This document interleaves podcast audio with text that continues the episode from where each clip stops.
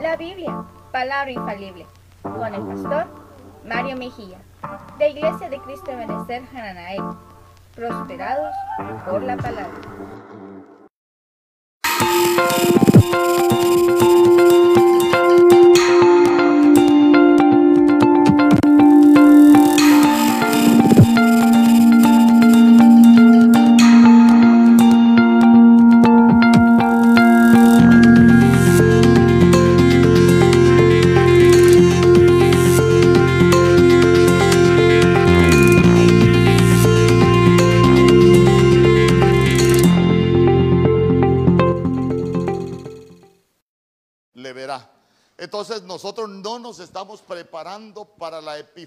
Cuando todo ojo le verá, sino que nosotros nos estamos preparando para la parucía, para su venida en secreto.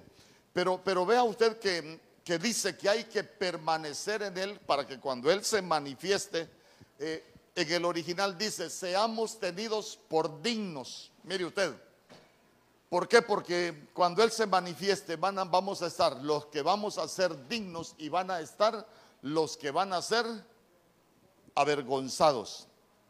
Avergonzados.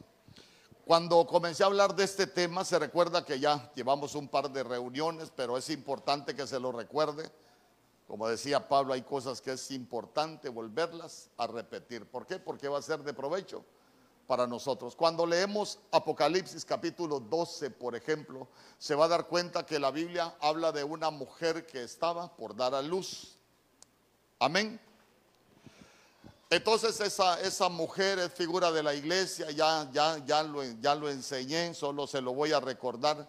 Pero, pero vea usted que dice que se había levantado el, el dragón, el dragón es figura de Satanás y el dragón lo que quería era devorar al hijo que iba a dar la iglesia. Pero vea usted que, que cuando dice que el dragón quería devorar a su hijo, esa palabra hijo es tecnón y tecnón es, es un hijo pequeño. El problema es que la mujer cuando dio a luz no dio a luz a un tecnón, sino que dio a luz a un huíos.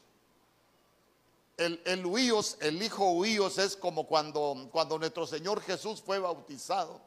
Y se recuerda que la Biblia dice que se abrieron los cielos y descendió el Espíritu Santo en forma corporal como de paloma, se abrieron los cielos y se escuchó una voz que dijo, este es mi Hijo amado en el cual tengo complacencia. Ah, entonces, entonces esa palabra hijos es, es huíos y se refiere a,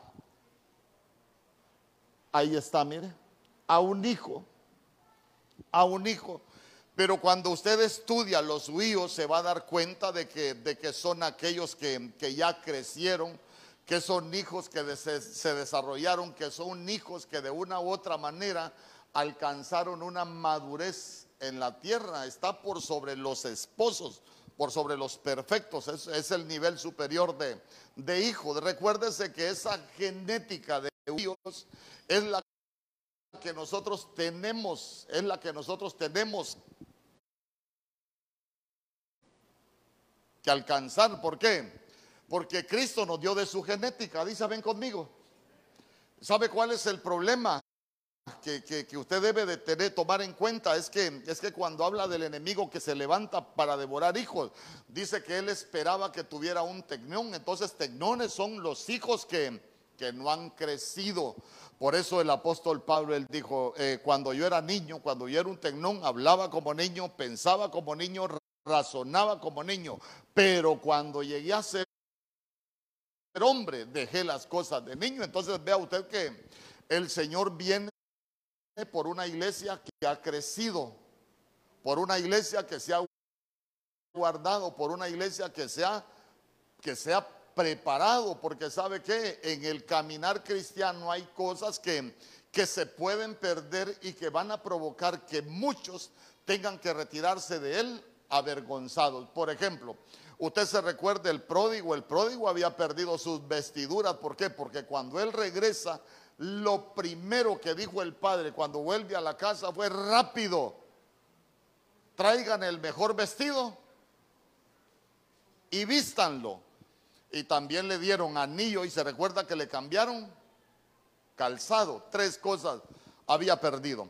Cuando, cuando la Biblia habla de un hombre de bodas muy rico que había preparado una cena de bodas para el hijo, usted se recuerda que el padre del que se iba a casar, hermano, ahí está hablando de Cristo que se está casando con la iglesia, las bodas del Cordero. Pero de pronto cuando el padre anda supervisando la cena de bodas, se recuerda que dice que vio a uno que estaba desnudo.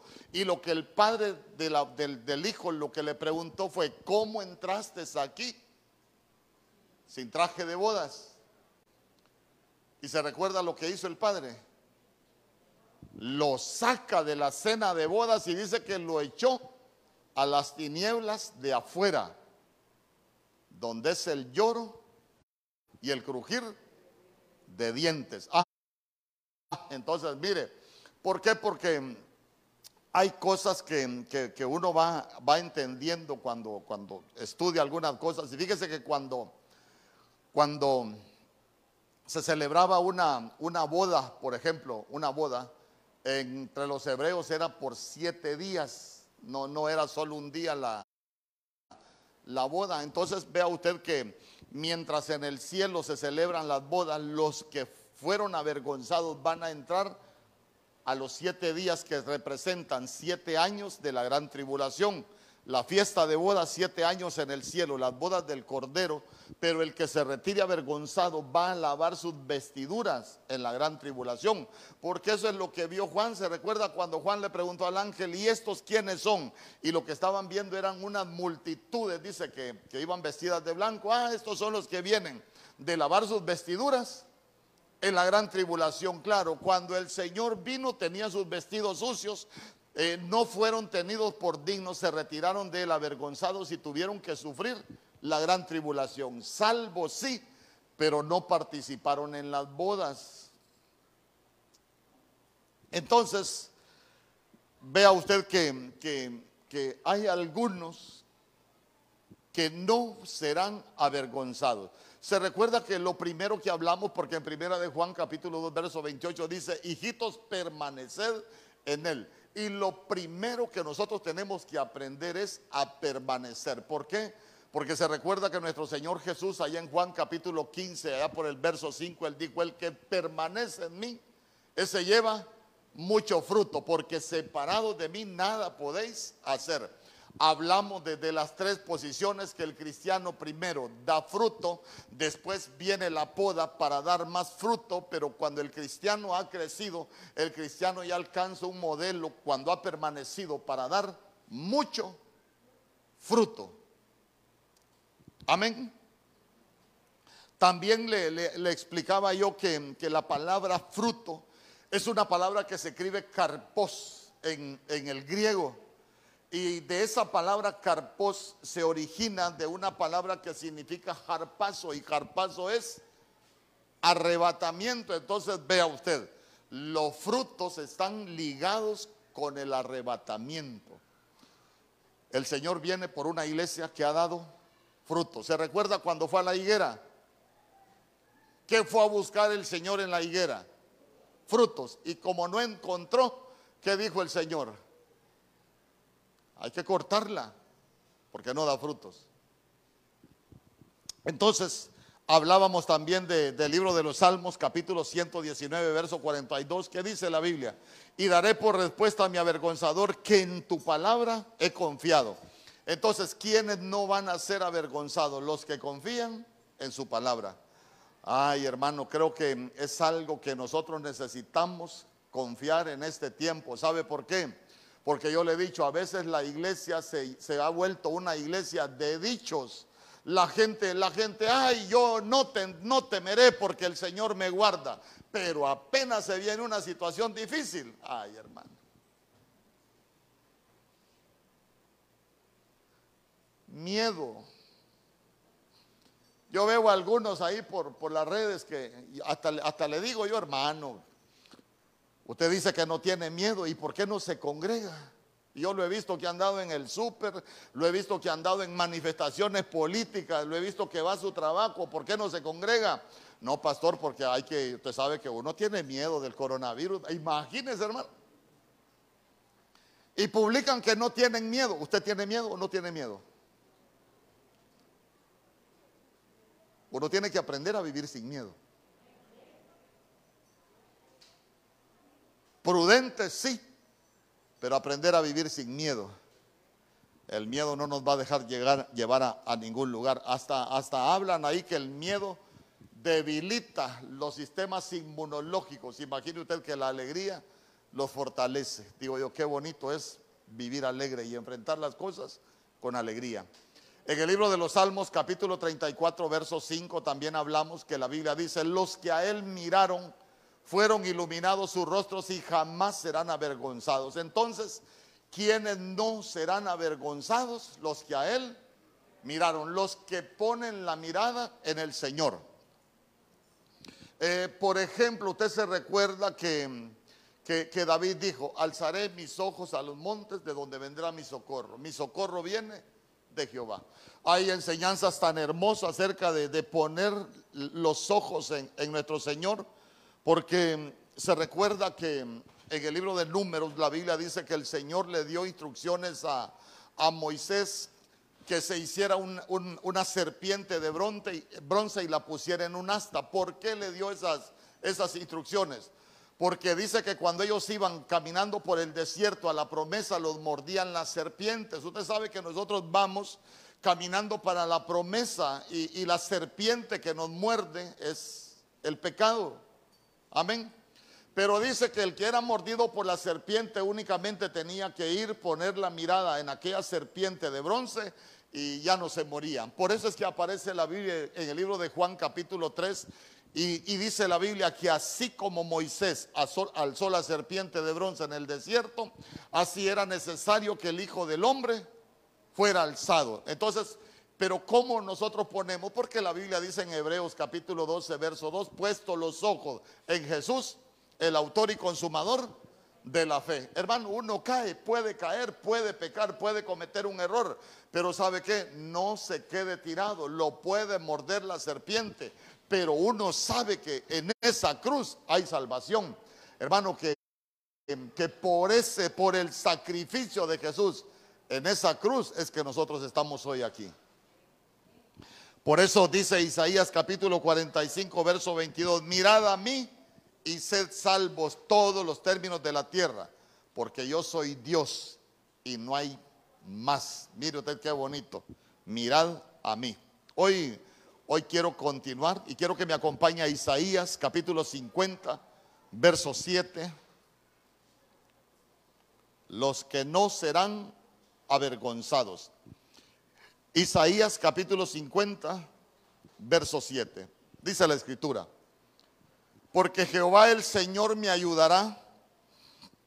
Por tanto, no me avergoncé. Por eso puse mi rostro como un pedernal y sé que no seré avergonzado. Vea usted, yo sé que el Señor me ayudará. ¿Cuántos saben que el Señor nos ayuda? Diga conmigo, yo sé que el Señor me ayudará. Pero mire qué hermoso lo que dice, por tanto no me avergoncé, uno no se avergüenza. Pero, pero donde lo quiero llevar es que él dice, por eso puse mi rostro como un pedernal y sé que no seré avergonzado. Ah, entonces como nosotros sabemos que el Señor nos va a ayudar, nosotros lo que necesitamos es poner el rostro como de un pedernal sabe que poner el rostro como de un pedernal es como hablar de pedernal es hablar de una piedra, es hablar de, es hablar de, una, de una dureza, de algo que, que se vuelve fuerte. Pero cuando nosotros hablamos de poner el rostro como pedernal, estamos hablando de determinación. Determinación, ¿sabe qué? Es firmeza. Los que Los que hemos decidido seguir al Señor, deberíamos de tener rostro como de pedernal. ¿Sabe qué? Que se nos note en la cara que estamos determinados a servir al Señor.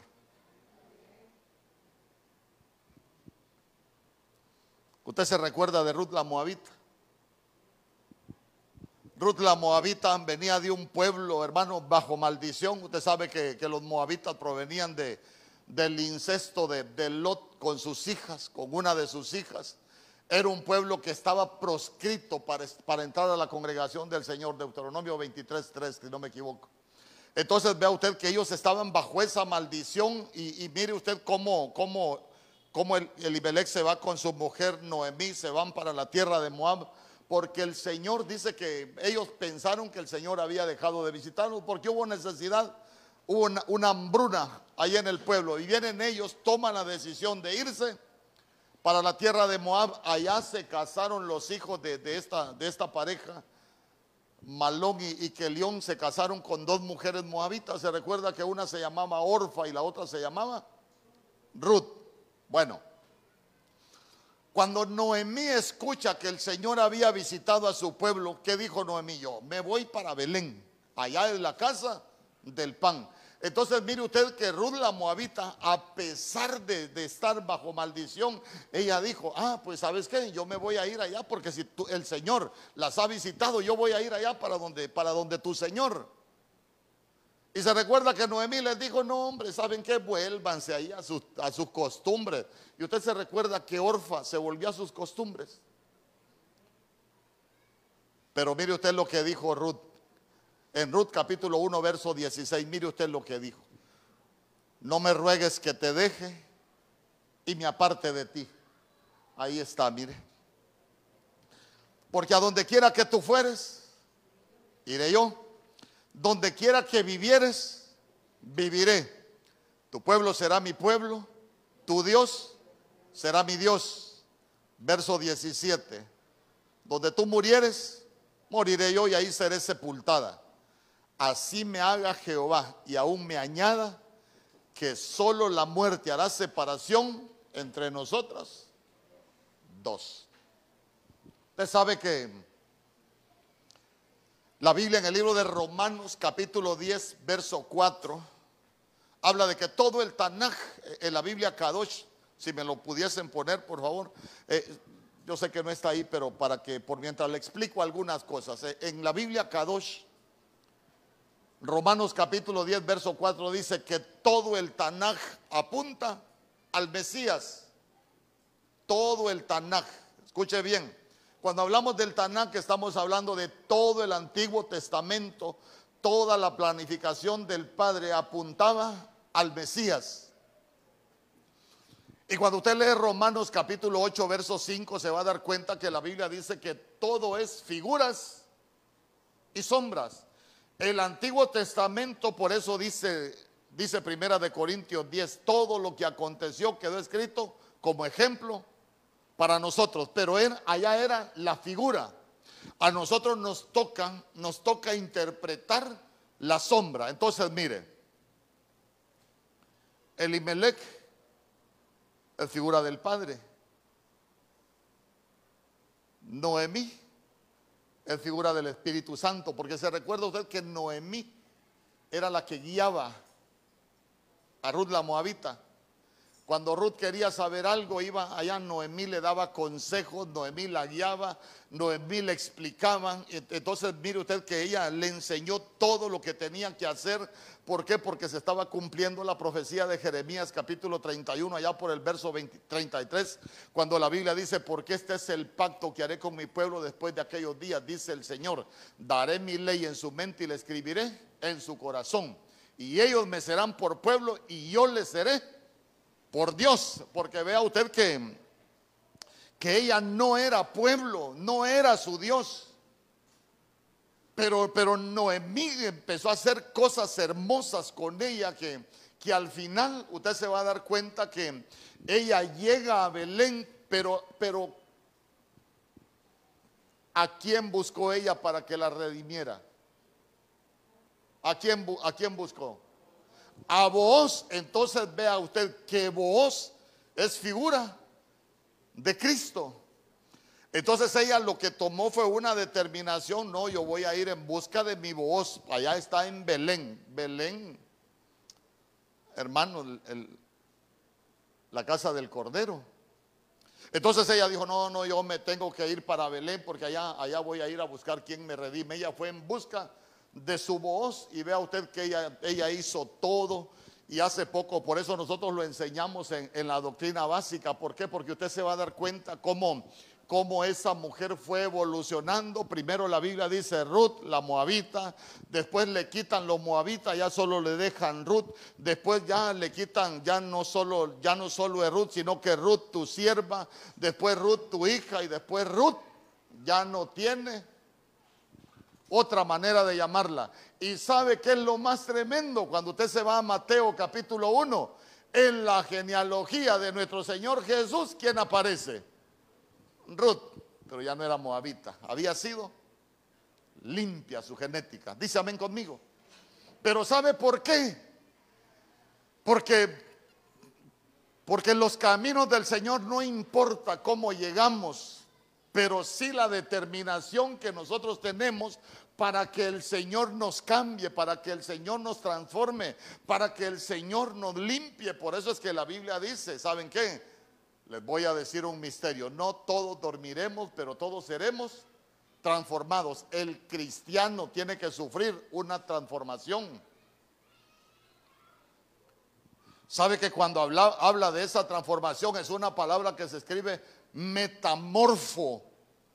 Y metamorfo es que nosotros llegamos deformados al evangelio.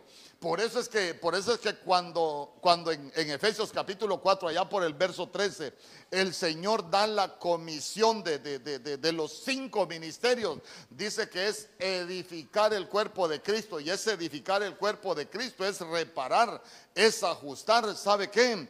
Es, es hacer un trabajo en nosotros que, hermano, que nos van a transformar. Yo le puedo asegurar que muchos de nosotros llegamos deformados al Evangelio. Mañosos, viciosos, peleones, murmuradores, envidiosos. Mire que aquí no, aquí no vinieron, por eso lo voy ¿Ah? Hay unos que eran malcriados para hablar. ¿Alguien era malcriado para hablar aquí? Y el Señor nos ha ido transformando. Por eso es que dice que nosotros somos vasijas en manos del alfarero, nos va dando forma. Ah, tenemos la lengua deformada, le voy a quitar este pedacito de lengua para irse la moldeando. Entonces, entonces vea usted que, pero lo que nosotros necesitamos tener es determinación. Usted, usted se recuerda aquel canto que dice, he decidido seguir a Cristo. ¿Usted conoce la historia de ese canto? ¿Alguien conoce la historia de ese canto? Ese canto, ese canto lo, entonó alguien por primera vez que lo iban a matar en un país, no me recuerdo qué país, era prohibido predicar. Y cuando lo iban a matar, él iba cantando, he decidido seguir a Cristo. Mira, hombre, Decir que ya no crees en Cristo y te vamos a perdonar la vida. He decidido seguir a Cristo. No vuelvo atrás. No vuelvo atrás. Ah, que entonces, hermano, mire, mire usted qué bonito. ¿Por qué? Porque él dijo, la vida vieja ya la he dejado. Y se recuerda lo que decía Pablo. Eh, hermano, que el, el morir en Cristo. ¿Qué es el morir en Cristo? Ah, para nosotros es ganancia. Por eso es que el cristiano necesita poner su rostro como de pedernal. Hermano, ¿por qué necesitamos tener rostro como de pedernal? Porque muchas veces nosotros tenemos que decir que, sí, que no y aprender a decir que no, pero a ser firmes. Amén.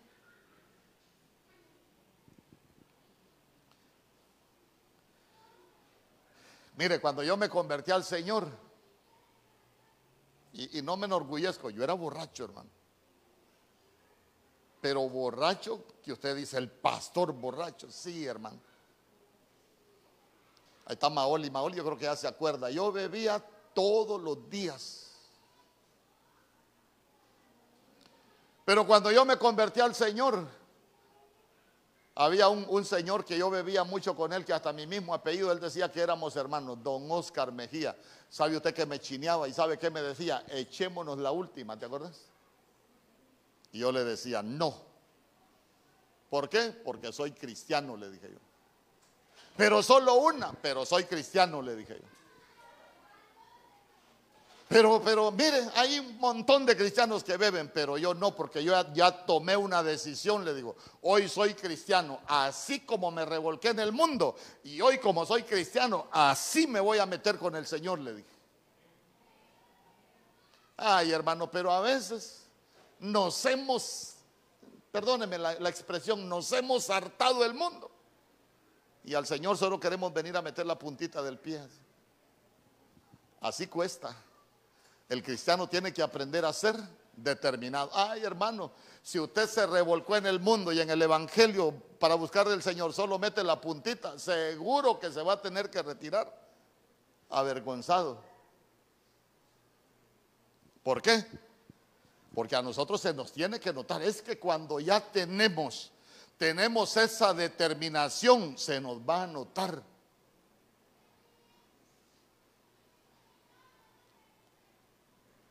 ¿Se recuerda de Abraham usted?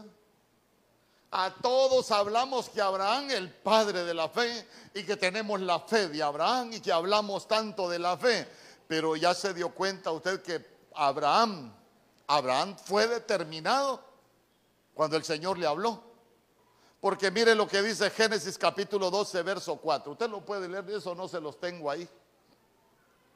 Génesis capítulo 12, verso 4. O alguien que me lo lea, como hoy es de doctrina.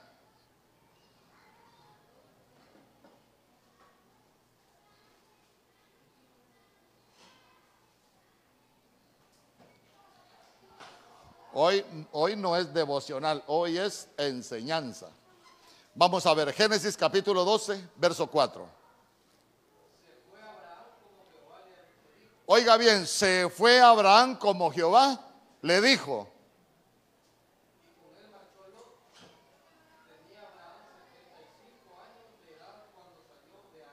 Oiga bien, y se fue Abraham como el Señor le dijo, como Jehová le dijo. Pero, pero usted ya, ya, ya se, se recuerda de todo lo que le dijo el Señor que tenía que dejar a Abraham.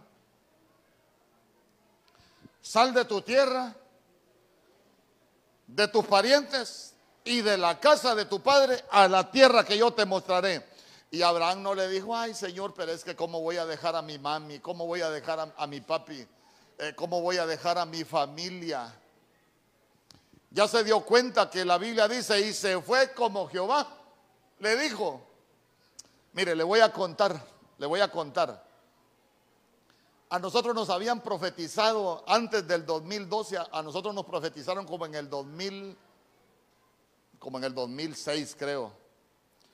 Una muchacha de Benecer, ahí la, usted la conoce, está en alabanza, tuvo un sueño conmigo tres días seguidos y el Señor le dijo, tenés que decirle que se prepare porque yo lo necesito para, que, para trabajar en el reino. Y llegó esa cipota con unos, en ese tiempo era una jovencita, llegó con unos ancianos, llegó con sus papás. Oiga bien, oiga bien cómo se dan las profecías en Ebenezer. Ella no fue y me dijo lo que había visto, no, fue con testigos. Y me dijo, hermano, yo he soñado con usted, ni su nombre conozco, pero el Señor me mostró su rostro y me dijo, le vas a decir que se prepare porque yo lo necesito para trabajar en el reino. Bueno, Amén. Recibe. Sí, yo recibo. Pero a mí no se me quemaba la miel. Entonces lo que le quiero contar es que en el 2011 nos vuelven a profetizar. Pero ya yo le había dado vuelta a toda Honduras enseñando con los obreros. Ya había hecho muchas cosas en el ministerio.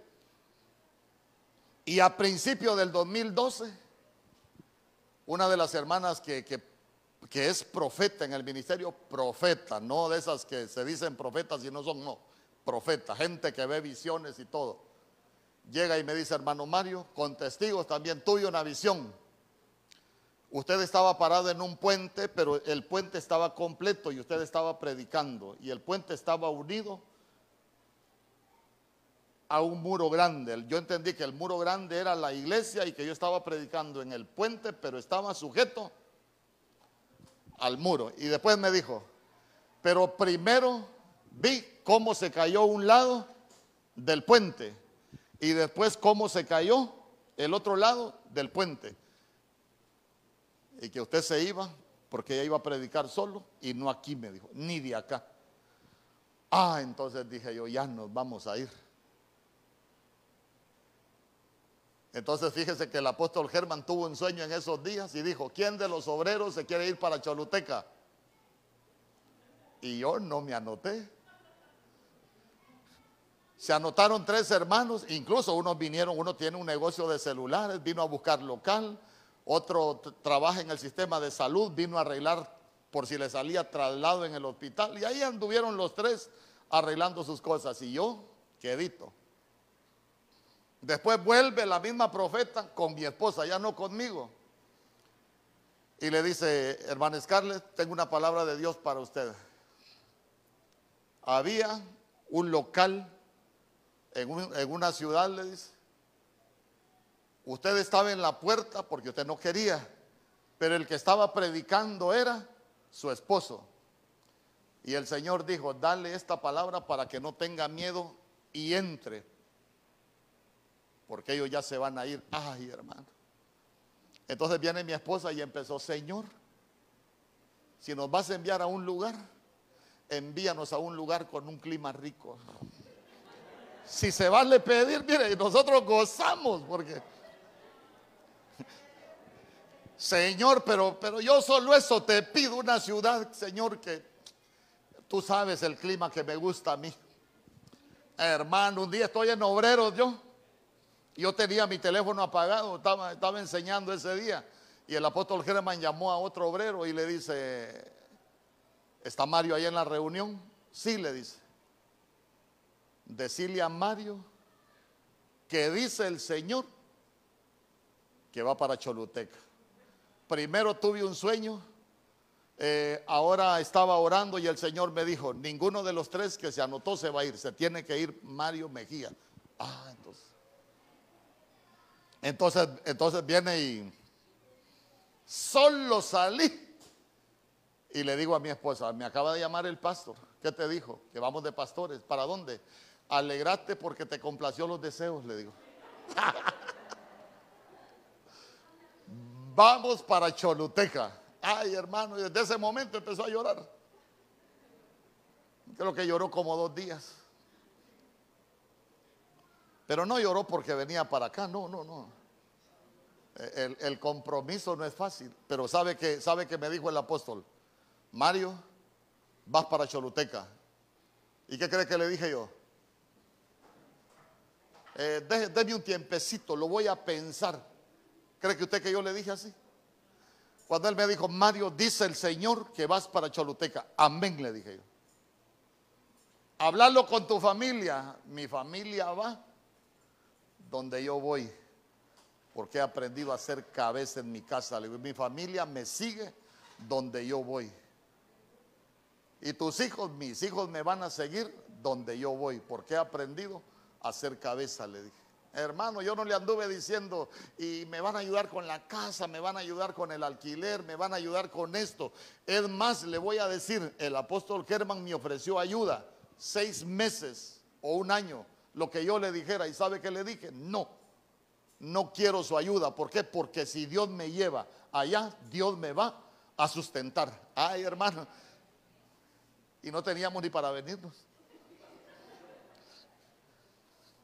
Pero ¿sabe qué? Aprender a ser determinado delante del Señor no va a permitir que nosotros seamos avergonzados. ¿Por qué? Porque la Biblia dice, Dios honra a los que le honran. Y un determinado aprende a honrar al Señor. Y se recuerda después, fíjese, fíjese usted que a mí se me han muerto dos hermanas, por ejemplo. La primera yo no fui ni al, ni al entierro porque, porque tenía... Bueno, los que estaban en intercesión saben cuando me avisaron. Y, quiere que le diga algo más tremendo. Cumpleaños mi mamá. ¿Sabe usted quién es el que falta? El que es pastor. Tienen una reunión allá en la familia. ¿Usted sabe quién es el que falta? El pastor.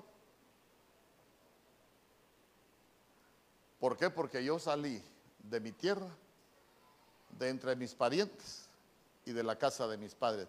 Pero uno tiene que aprender a ser determinado en todos los aspectos de su vida. Usted tiene que aprender a ser determinado. Digan amén los casados. Ay, yo como, como, como a mí me, me encanta tanto enseñar acerca de la familia. El que es casado tiene que estar determinado que si se casó, a cuidar a su mujer. Y la mujer a cuidar a su marido.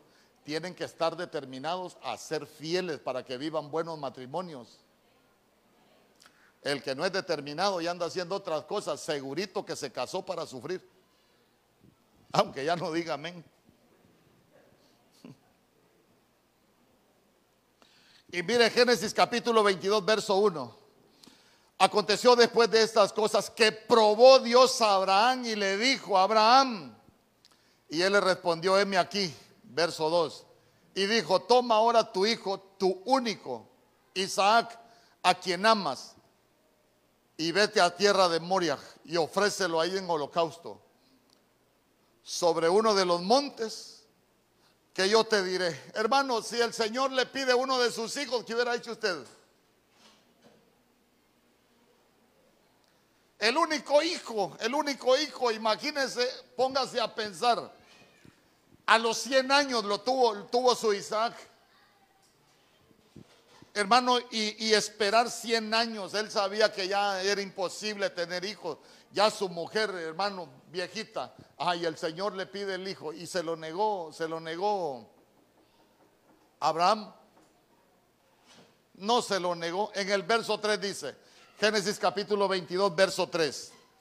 Y Abraham se levantó muy de mañana y enalbardó, enalbardó su asno y tomó consigo dos siervos suyos y a Isaac su hijo y cortó leña para el holocausto y se levantó y fue al lugar que Dios le dijo.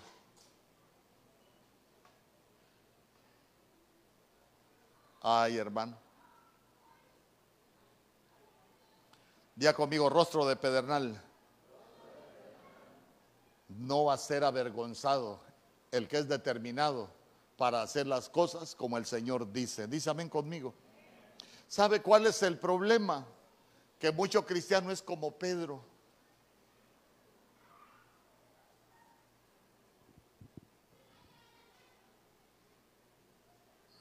Usted se recuerda que usted se recuerda que Pedro, el Señor decía una cosa y Pedro siempre andaba de adelantado.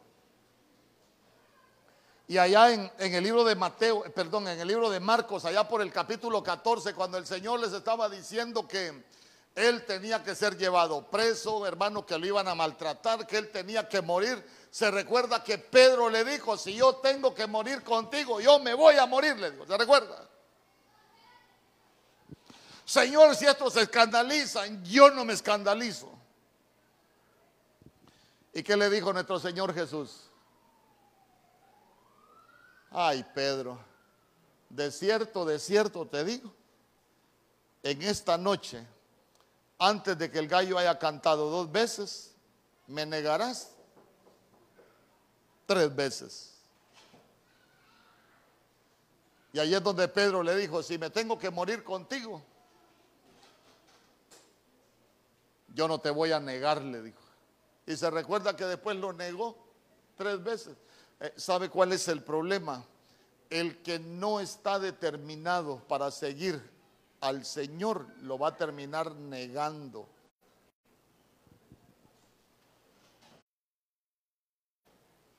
¿Cómo negamos al Señor los cristianos? Pregunta de martes de doctrina, ¿cómo negamos al Señor los cristianos?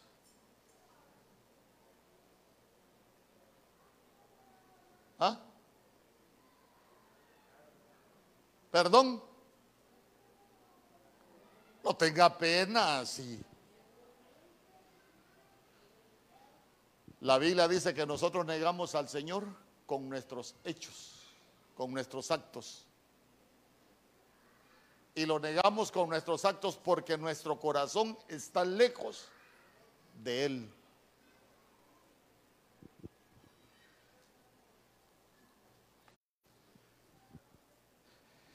¿Y sabe qué es lo bonito de estar cerca del Señor?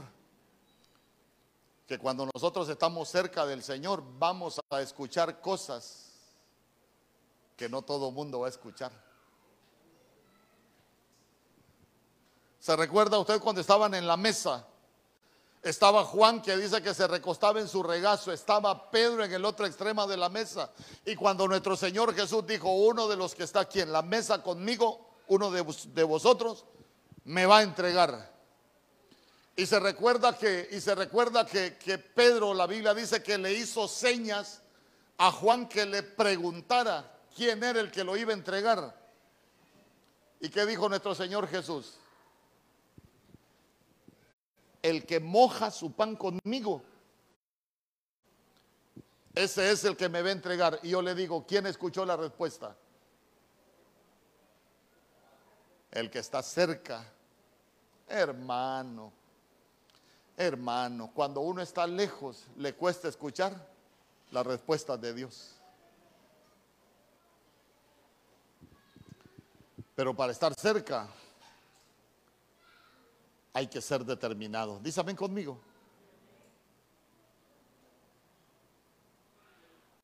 Hechos capítulo 21, verso 10. Es que mire, le voy a poner varios ejemplos.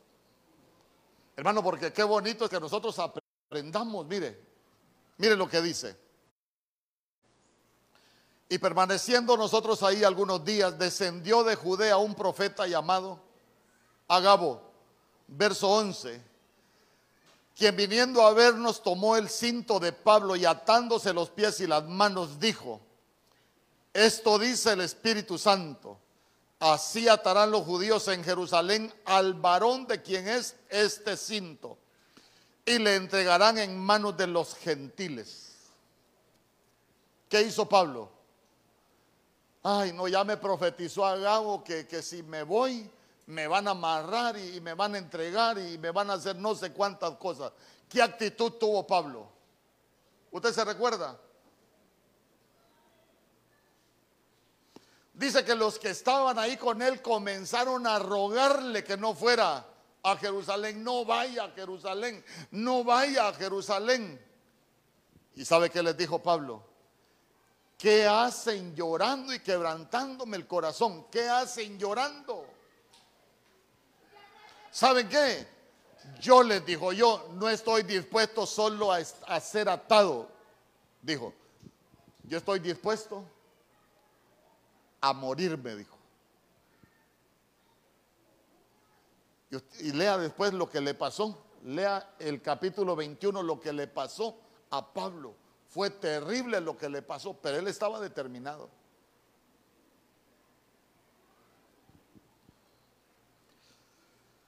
Ay, hermano, mire. A veces el Señor a uno lo prueba bien feo.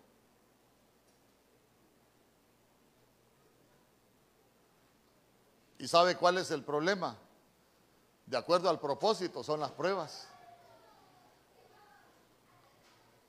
Pero nosotros necesitamos ser determinados, tener el rostro como de pedernal, para no ser avergonzado. Dice amén conmigo.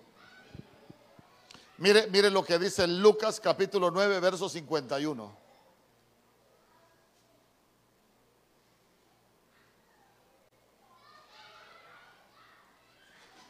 Lucas capítulo 9, verso 51. Cuando se cumplió el tiempo en que él había de ser recibido arriba, afirmó su rostro para ir a Jerusalén. Verso 52. Y envió mensajeros delante de él, los cuales fueron y entraron en una aldea de los samaritanos para hacerle preparativos. Verso 53. Mas no le recibieron. ¿Por qué dice que no le recibieron? Porque su aspecto era como de ir a Jerusalén.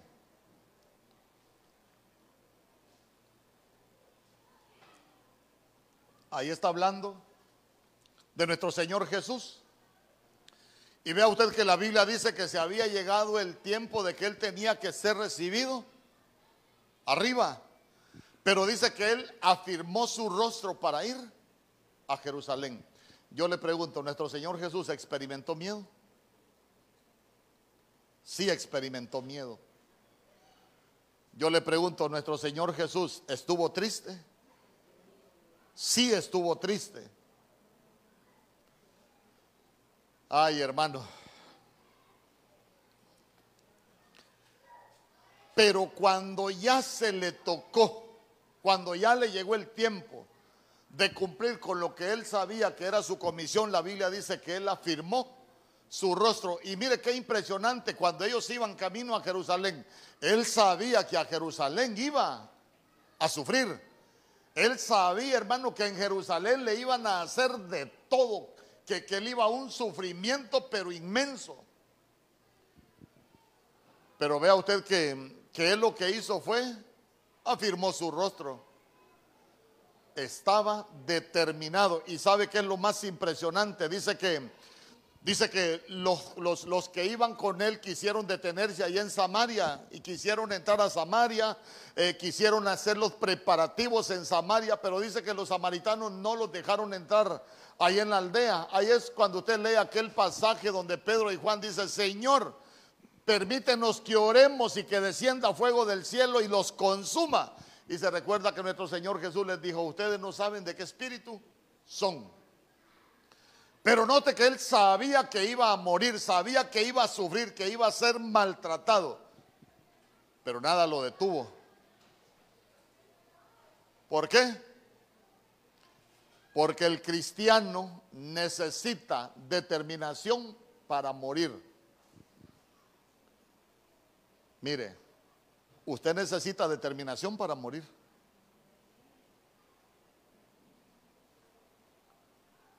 Para morir a qué necesitamos determinación nosotros? ¿Ah? Para morir a la carne. Nosotros necesitamos determinación para morir al pecado. Nosotros necesitamos determinación para morir a todo aquello que nosotros sabemos que nos contamina. Hermano, pero el pueblo necesita, necesita tomar una determinación. ¿Sabe qué? Se nos debería de notar que nosotros estamos determinados a, a morir. Por eso es que Pablo decía,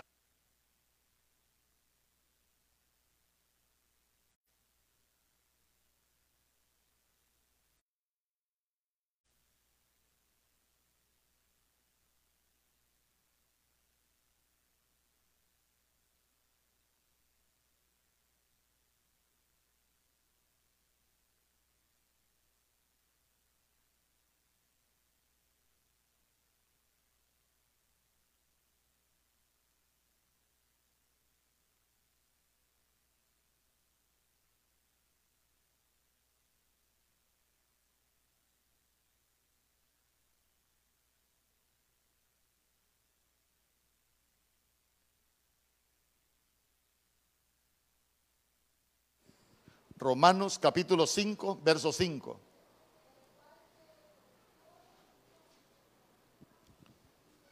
Mire lo que dice. Y la esperanza no avergüenza. Mire, los que no serán avergonzados. Y la esperanza no avergüenza porque el amor de Dios ha sido derramado en nuestros corazones por el Espíritu Santo que nos fue dado. Día conmigo, la esperanza no avergüenza.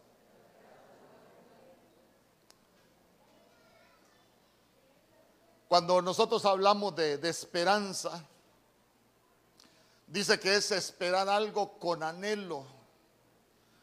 Cuando, cuando nosotros hablamos de, de esperanza, estamos hablando de expectación. Son cosas que nosotros esperamos que sucedan en nuestra vida. Cuando nosotros hablamos de esperanza, va más allá de la fe. Escuche bien. Se recuerda que la Biblia dice que aún permanecen la fe, la esperanza y el amor. Pero primero está la fe y después está la esperanza. Ojo, ojo con eso. Ojo con eso. Pero vea usted que la Biblia dice, la esperanza no avergüenza. Mire, Uno, uno tiene fe de que muchas cosas van a suceder en su vida y que pueden suceder en nuestra vida si nosotros creemos y tenemos esa expectativa de que pueden suceder. Pero usted se ha fijado que a veces no suceden. Y cuando las cosas no suceden de acuerdo a la fe, lo que nos va quedando es la esperanza. Por eso dice, permanecen la fe, la esperanza y el amor. El mayor de ellos es el amor. Primero permanece la fe, después permanece la esperanza. Voy, voy con Abraham. La Biblia dice que Abraham creyó en esperanza contra esperanza. Porque la Biblia en Hebreos dice que por la fe recibió la promesa. Escuche bien, por la fe recibió la promesa. Hermano, pero cuando él vio su cuerpo, cuando él vio a Sara que ya estaba imposibilitada, incapacitada para poder procrear hijos, a él solo le quedaba la esperanza. Mire, hay un momento en la vida de nosotros que se puede debilitar nuestra fe. Pero nunca pierdas la esperanza. ¿Sabe, sabe cuándo, sabe cuándo, cuando nosotros tenemos esperanza? Cuando nosotros vemos las cosas con los ojos naturales y vemos que por ningún lado pueden suceder. Imagínese Abraham, vas a tener un hijo. Miraba a Sara como casi muerta, como casi allá viejita, y se miraba su cuerpo, dice también como casi muerto. Miraba a Sara, le había pasado ya la costumbre de las mujeres. Pero la Biblia dice que él creyó en esperanza contra esperanza. Por eso es que búsquese un pasaje donde la Biblia diga que, que la fe no avergüenza, la fe no avergüenza. Por la fe somos aprobados, pero vea usted que la esperanza es la que no avergüenza. Hermano, es que se lo vuelvo a repetir, esperanza es cuando nosotros no vemos salida por ningún lado.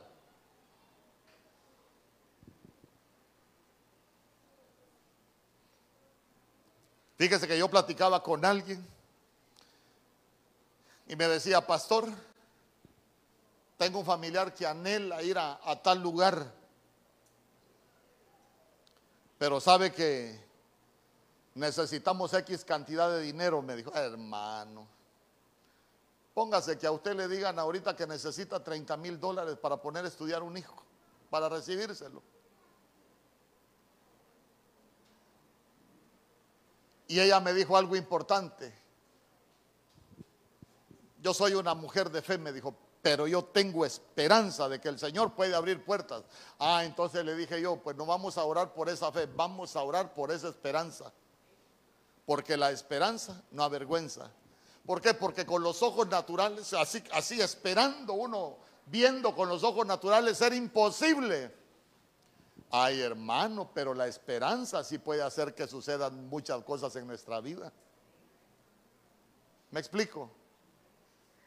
Permanecen la fe, la esperanza y el amor. El mayor de ellos es el amor. Entonces, primero la fe, después la esperanza y después el amor.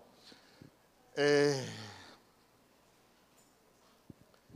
porque la fe es cuando nosotros creemos y la esperanza es cuando nosotros seguimos creyendo, pero la esperanza la ponemos en el Señor, que solo Él lo puede hacer. Entonces, entonces imagínese usted, imagínese usted Abraham creyendo en esperanza contra esperanza. Mire, le voy a dar un consejo, aunque su fe se debilite, usted rueguele al Señor, pídale al Señor que nunca desaparezca o que nunca se debilite su esperanza. Que humanamente uno ya no ve nada. Uno ya hasta deja de creer que las cosas van a suceder. Y yo le aseguro que habemos algunos que algunas veces hemos dejado de creer que hay cosas que van a suceder en nuestras vidas. Pero nunca perdamos la esperanza. Imagínese usted. Dice la Biblia en Romanos capítulo 8, verso 24.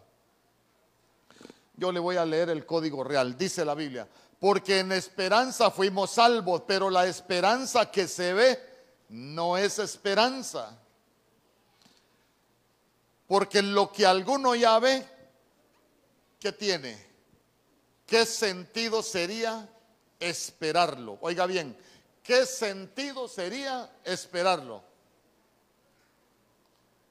Mire qué impactante, la esperanza que se ve no es esperanza. Escuche bien. Cuando Moisés comienza a predicar, la Biblia dice que era un predicador de justicia, que predicó alrededor de 100 años cuando usted hace los cálculos, hermano. ¿Y qué predicaba? ¿Cuál era la predicación de Noé? Viene un diluvio y ¿saben qué? Va a llover. Yo le pregunto, ¿llovía en ese tiempo? No llovía en ese tiempo, la Biblia dice que un vapor irrigaba la tierra. Hermano, no llovía, pero imagínese usted, Noé predicando de que iba a llover. Y la Biblia dice que el Señor muestra el fin desde el principio. O sea que eso de predicar cosas que no se han visto está desde el inicio. Y sabe qué? El Señor mostró el fin desde el principio. Porque nosotros estamos predicando, el Señor viene por la iglesia y hay gente que no cree. Imagínese usted, predicó 100 años. Noé, 100 años. Construyó el arca. ¿Y cuántos entraron al arca? ¿Ah? Ocho entraron al arca. ¿Y cuántos estarán preparando para la venida del Señor? Uno hablándole el Señor viene, ¿sabe qué? Mire, no van a ser no van a ser avergonzados, pero pero pero en realidad nos estamos preparando para no ser avergonzados, porque sabe que sería lo bonito que cuando usted esté allá hermano, que, uno pueda ver, ve, aquí están todos los de Benecer, qué bonito. Pero yo le quiero preguntar, ¿usted tiene la esperanza que el Señor viene por usted? Ahora le voy a preguntar, ¿y usted se está preparando para ser tenido por digno? Esos son otros 20 pesos. Dice que Noé fue advertido por Dios sobre cosas que aún no se veían. Pero la Biblia dice que con temor preparó el arca. ¿Sabe usted que nosotros somos los preparadores del arca? Estamos predicando de algo que no hemos visto. ¿Y sabe qué? Hasta se burlan de lo que hablamos de que el Señor viene por la iglesia. Pero nosotros tenemos esperanza que el Señor viene. ¿Y sabe qué? No vamos a ser avergonzados. Ay, hermano, es que eso es lo, es que eso es lo hermoso de, de este evangelio. Yo creo que voy a dejar un tiempo para, para preguntas. Solo quiero, solo quiero cerrar con un verso. Oseas capítulo 2, verso 14.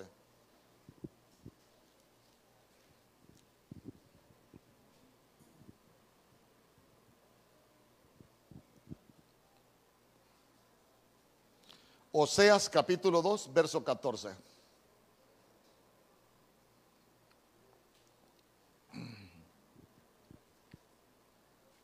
Mire lo que dice.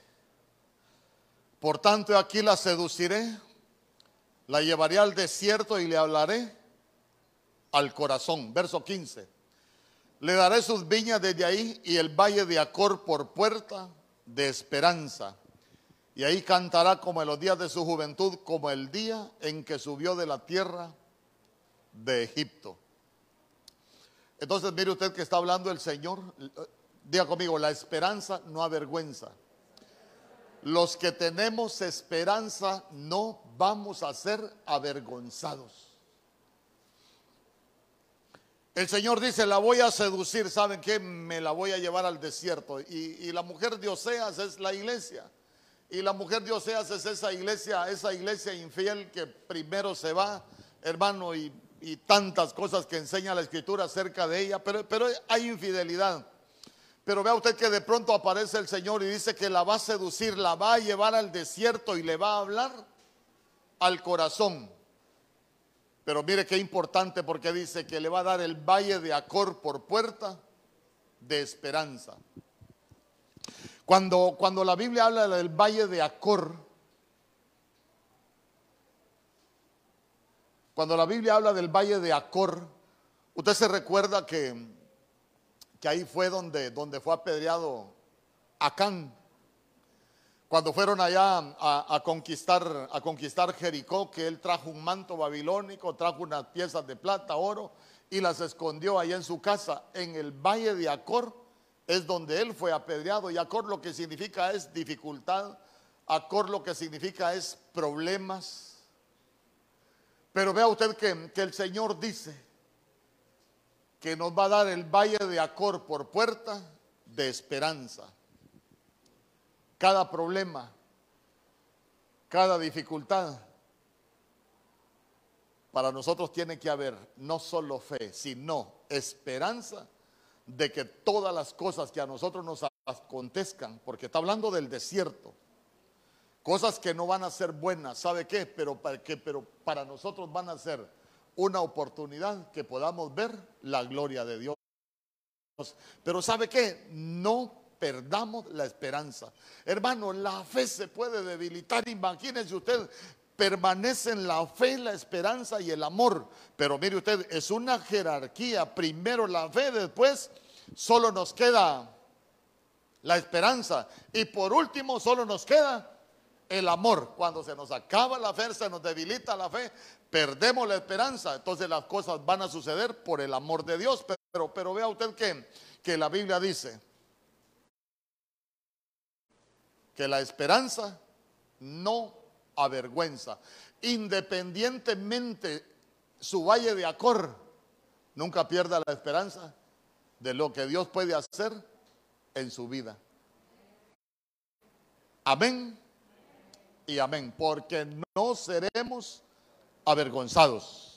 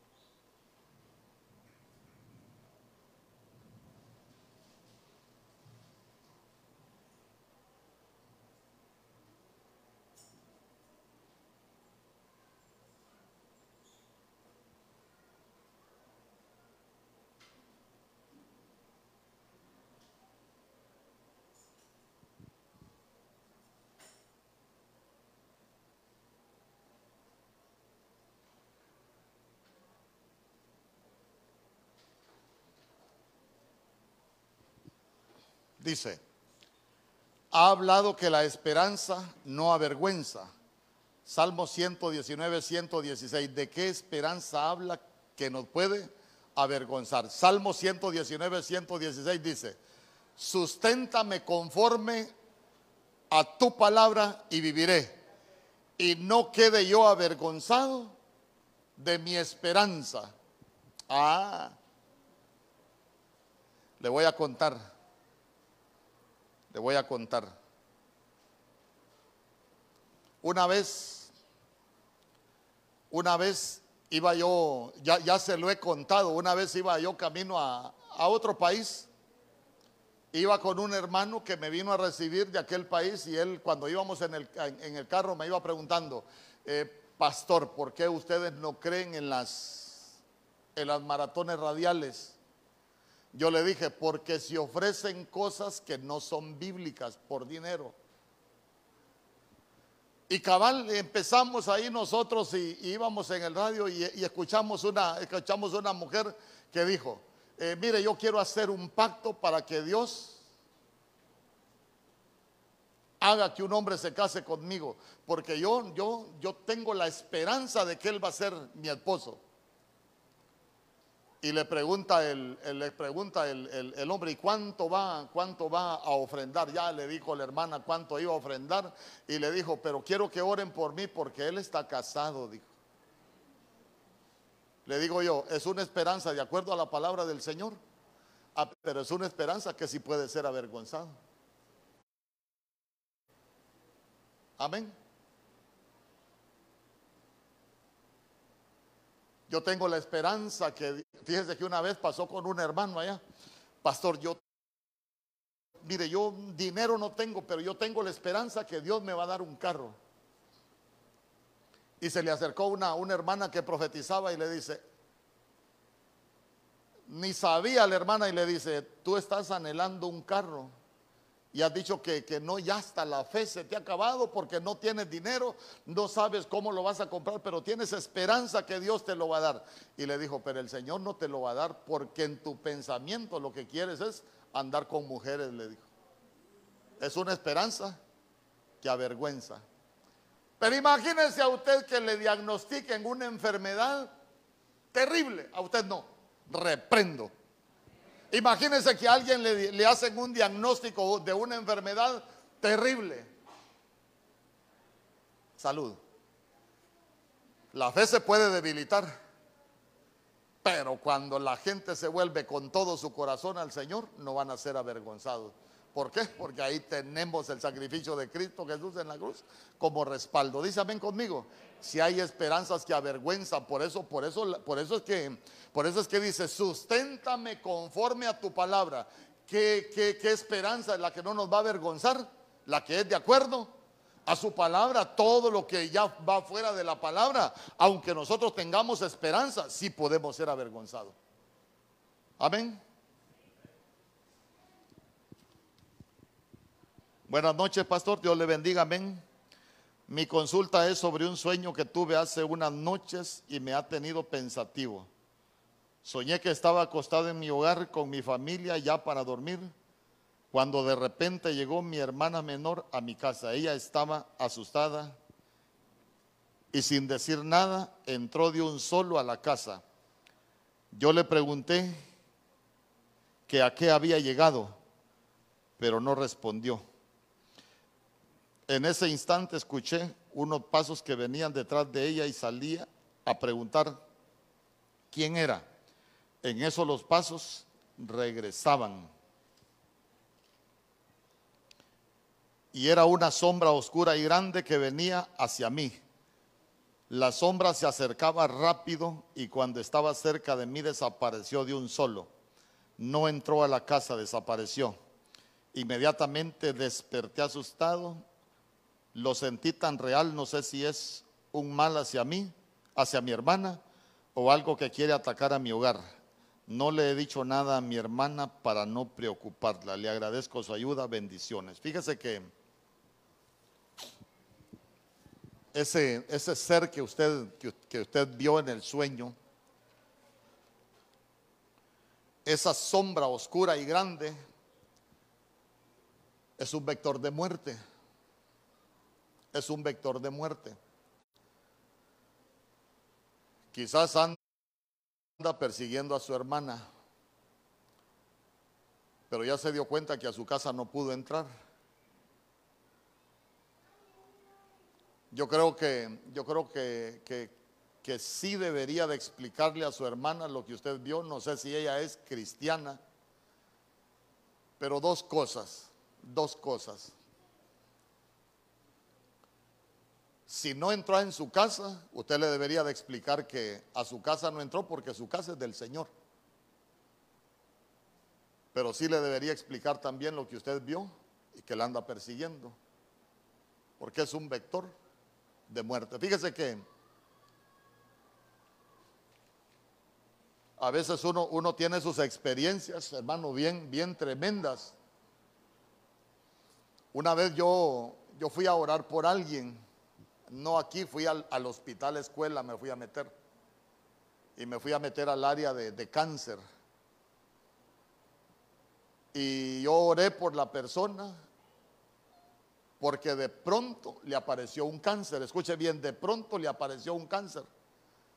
La persona fue a trabajar allá por Tegucigalpa, estuvo como una semana, le hicieron todos los exámenes y no tenía nada. Como a la semana se sintió mal, se vino, ya venía con un gran cáncer por el lado del corazón. Entonces el Señor me habló, entonces yo agarré el carro y me fui. Oré por él, lo ungí. El siguiente día le dieron de alta porque ya no tenía cáncer. Mire qué tremendo lo que le voy a contar. Entonces cuando, cuando, cuando le dan de alta y viene para la casa, empiezo a platicar con la esposa y me dice, fíjese pastor que, que yo he estado viendo enfrente de mi cama un ser alto, negro, que se pone con las manos sobre mi esposo, así me dijo, como orando me dijo. Y le dije yo, ¿por qué no me dijo antes? Ese es un vector de muerte. Entonces yo le dije, mire, deberán de cuidarse, deberán de cerrar toda puerta, deberán. Yo empecé a recomendarle buscar del Señor, aferrarse al Señor. ¿Por qué? Porque ya se dieron cuenta que hay un vector de muerte siguiéndolos. Le dan de alta y, cuando viene acá a Choluteca, llamo yo al hermano, digo yo voy a ver cómo está el hermano. Ya se sintió bien, pastor, me dijo, y anda en el mall. Ah, de veras, sí. ¿Y qué anda haciendo en el mall? Le dije yo. En un concierto de rock, me dijo. La siguiente semana iba de regreso con el cáncer para Tegucigalpa. Digo yo, si nosotros entendemos que el Señor es nuestra ciudad de refugio y Dios te hace una maravilla de esas, usted va a agarrar para un concierto de rock o, va a correr a la casa del Señor. Ay, hermano, yo digo, yo me hubiera venido a meter pastor, ahora la iglesia que ahí quiero estar orando. No, en un concierto le dio el cáncer y ahí sí no. vectores de muerte. Para huir de los vectores de muerte, en nuestras casas tiene que estar el Señor para que no entre. Allá se dio cuenta que a su casa no entró, gloria a Dios. Eh, qué bueno que, tengan esas puertas cerradas, pero sí debería decirle a su, a su hermana, porque es a ella quien la anda siguiendo. Y bendito Dios que, que a su casa no entró. Hermano, el mundo espiritual es bien tremendo. Es bien tremendo. Mire, le voy a contar. Yo no sé qué trato tiene el Señor con alguien, pero una vez yo estaba orando y y es alguien que se fue enojado conmigo de acá por algo que yo dije, pero yo lo dije conforme a la escritura. Y una vez orando el Señor me habló que fuera a visitarlo.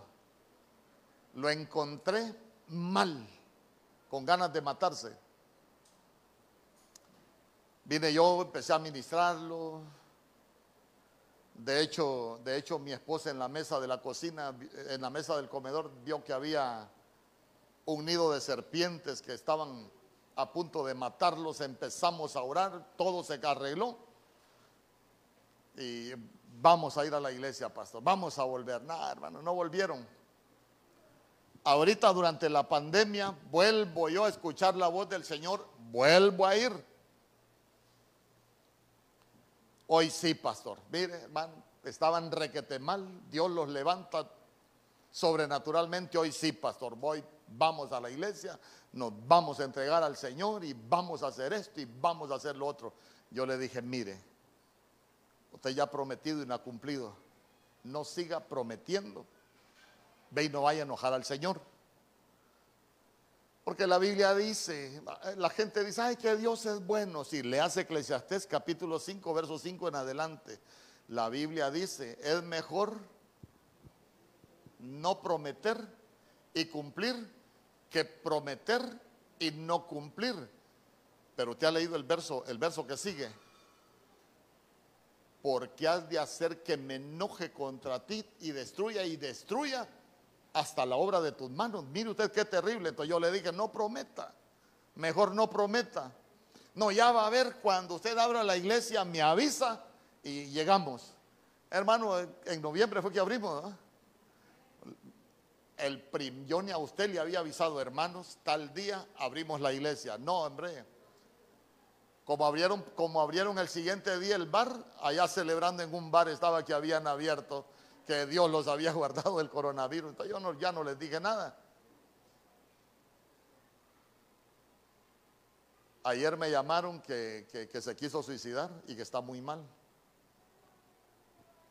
Yo no he querido ir, no porque no sea humano. Venga, ore por él. ¿Por qué usted cree que yo no quiero ir a orar? Porque yo entiendo quién es el que lo tiene así. Y es más, fíjese que, hoy, hoy en la tarde yo estaba con eso de ir a orar. ¿Y qué cree? El hermano Jonathan me tuvo que ir a traer porque yo dije, mañana en la mañana lo voy a ir a ver, aunque no ore por él, pero lo voy a ir a ver. Mi camioneta, llegué de hacer mandados, la estacioné, oreta para venirme a la iglesia, no arrancó. Entonces, ¿qué entendió? Que el Señor no quiere que vaya.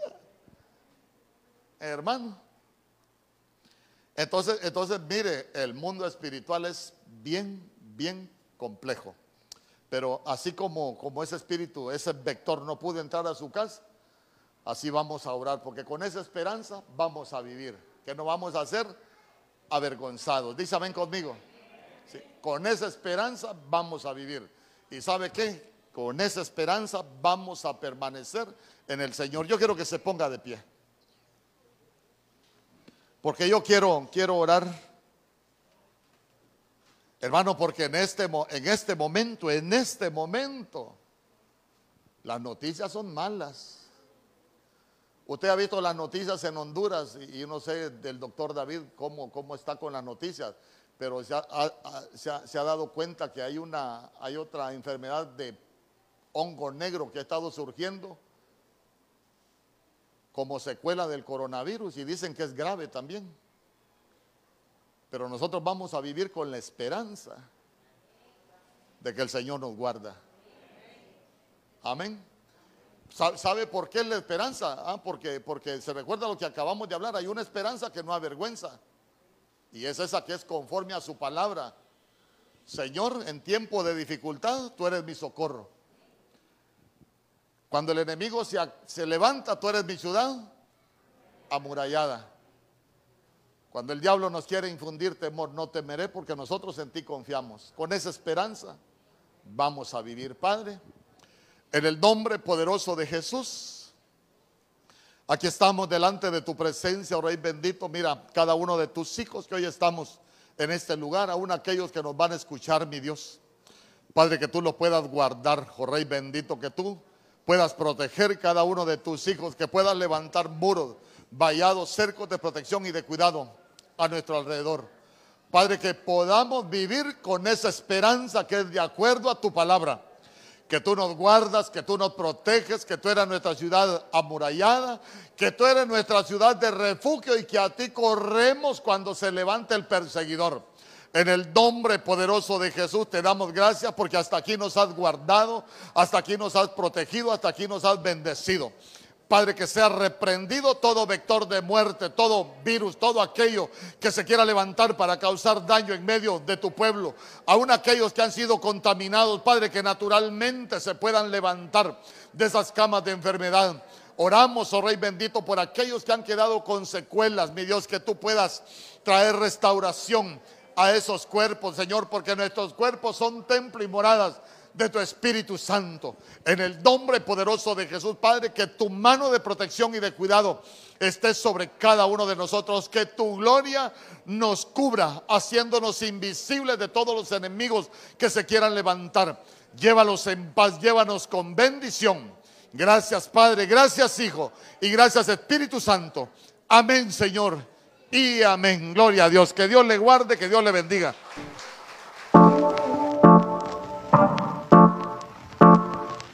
Mm-hmm.